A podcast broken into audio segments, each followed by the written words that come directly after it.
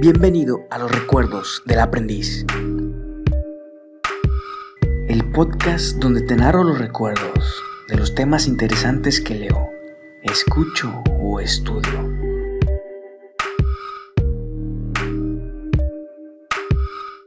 Comenzamos. Episodio número 7. Un acercamiento al conductismo.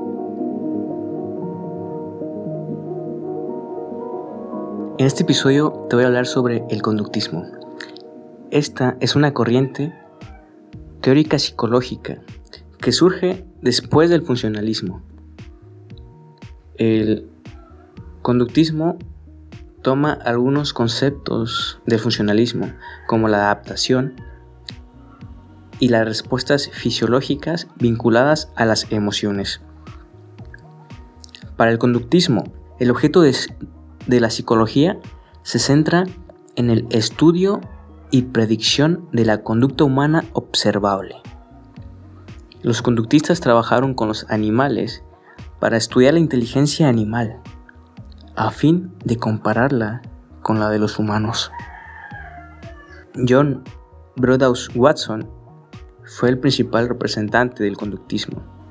Watson retomó las bases e influencias del darwinismo y también de Pavlov y Thorndike para dar continuidad y definir el conductismo. Watson estableció la conducta como objeto de estudio y dejó de lado los procesos mentales. Watson concibió a la psicología como ciencia, al ofrecer una teoría, metodología e incluso técnicas para darle el estatus de ciencia manejó métodos estrictamente experimentales y explicó la conducta como una reacción al estímulo-respuesta. Uno, un experimento famoso de Watson es el experimento de Albert. En, un, en ese experimento, el pequeño Albert, un bebé de 11 meses, Watson le enseñaba una rata blanca dentro de una caja. Y al momento en que el bebé quería tocar a la rata, Watson golpeaba el piso con un martillo, lo que provocaba que Albert se asustara y comenzara a llorar. Después de varios ensayos en diferentes momentos, el pequeño Albert dejó de intentar acercarse a la rata y lloraba con solo ver al animal. Esto se trata sobre el condicionamiento que habíamos hablado en un episodio pasado, en el episodio del legado de Pavlov. Te voy a pasar a explicar este ejemplo del experimento con Albert. Bueno, el estímulo incondicionado, EI, es un estímulo que automáticamente causa una respuesta en el organismo. En el experimento de Watson, el estímulo incondicionado era el golpe con el martillo. La respuesta incondicionada, es decir, la respuesta que ocurre por la presencia del estímulo incondicionado, sería el sentimiento de miedo.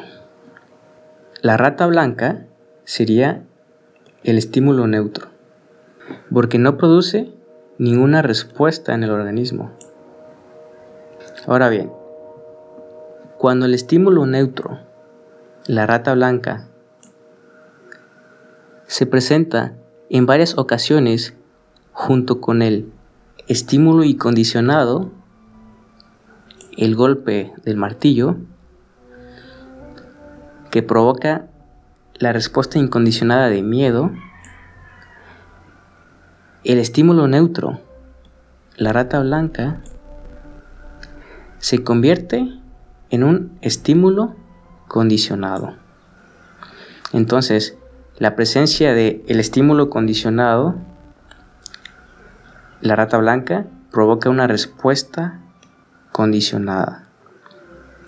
La respuesta condicionada, en este caso el sentimiento del miedo, es igual a la respuesta incondicionada. Es decir, ahora la rata blanca dejó de ser un estímulo neutro para ahora ser un estímulo condicionado dando la misma respuesta a la que daba el estímulo incondicionado. La descripción de este método, el condicionamiento de respuestas emocionales, se divide en cuatro etapas. Primero, establecimiento de una respuesta emocional condicionada de temor a una rata blanca. Segundo, verificación de la existencia de transferencia a otros objetos.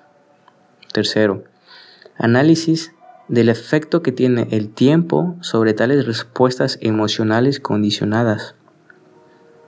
4.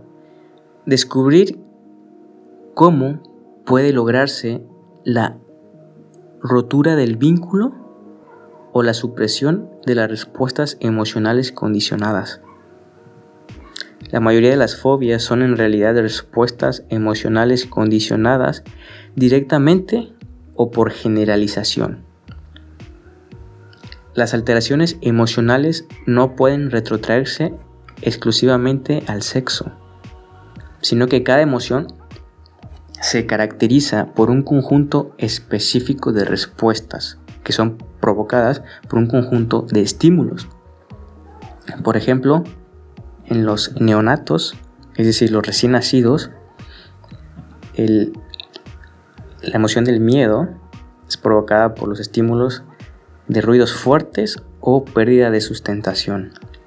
La ira a la obstaculización o restricción de los movimientos corporales.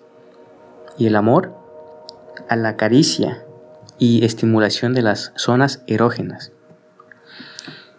Y en los adultos, la conducta emocional es producto de una cadena de hábitos o condicionamientos es decir, los factores ambientales provocan respuestas emocionales. Aquí te quiero platicar sobre un, un subtema interesante que son las emociones. Hay ciertas emociones que se consideran básicas, que todos los seres humanos las tenemos desde que somos recién nacidos, ¿no? como vimos que puede ser el miedo o la ira. Por lo tanto, se pueden decir emociones universales. Pero hay una gama muy grande de emociones que podemos experimentar los humanos.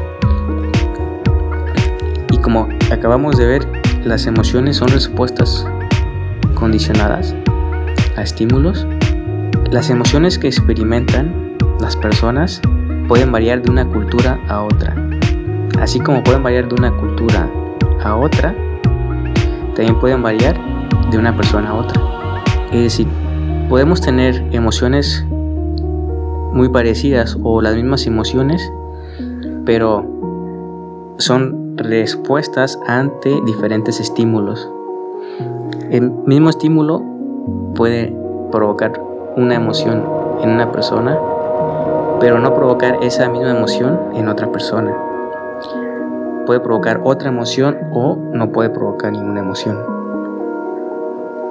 Como conclusión, tanto el condicionamiento clásico como el operante o instrumental forman parte del conductismo, una de las corrientes más destacadas de la psicología.